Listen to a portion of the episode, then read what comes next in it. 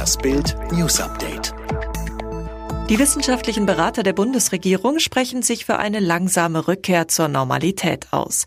In einem Papier der Nationalen Akademie der Wissenschaften Leopoldina vom Montag heißt es unter anderem, die Schulen sollen teilweise wieder öffnen, aber Schritt für Schritt und in kleineren Gruppen.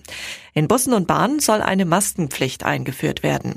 Am Mittwoch will die Kanzlerin in einer Telefonkonferenz mit den Ministerpräsidentinnen und Ministerpräsidenten der Länder über das weitere Vorgehen beraten. Die Deutschen wollen die Anti-Corona-Maßnahmen nicht zu früh wieder lockern. 44 Prozent sind laut einer Umfrage des Meinungsforschungsinstituts Yuga für eine Verlängerung des Kontaktverbots über den 19. April hinaus. 12 Prozent sogar für eine Verschärfung. 32 Prozent sprachen sich für eine Lockerung und 8 Prozent für eine Abschaffung der von Bund und Ländern beschlossenen Einschränkungen aus. 5 Prozent macht in der von der deutschen Presseagentur beauftragten Erhebung keine Angaben.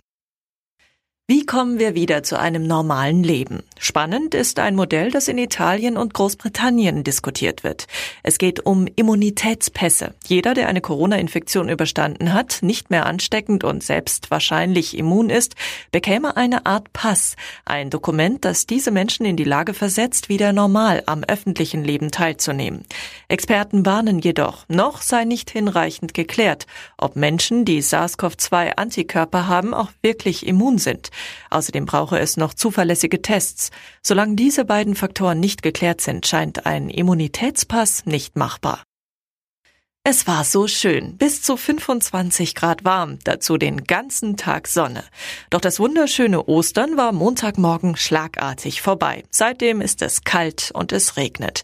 Schuld ist Tief Tanja. Aber es gibt Hoffnung. Dank Hoch Niklas gehe es ab morgen wieder freundlich weiter, sagt Diplom-Meteorologe Dominik Jung vom Wetterdienst QMET.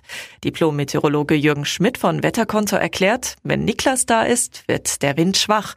Bei nur wenigen Wolken kann es dann aber noch mal ganz schnell abkühlen.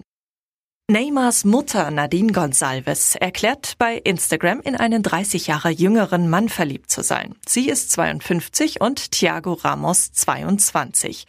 Der war früher übrigens Riesenfan von ihrem Sohn. Thiago ist Profi-Gamer und Model, schrieb 2017 eine Nachricht auf Social Media an Neymar.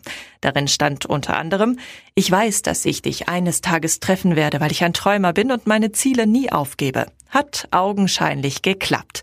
Bereits im Januar 2020 gab es das erste Foto von Neymar und Thiago in Paris. Dann war der Brasilianer im Februar zu der Geburtstagsparty des PSG-Stars eingeladen. Neymar findet die neue Liebe übrigens gut und schrieb unter das Posting seiner Mutter, sei glücklich Mama, ich liebe dich.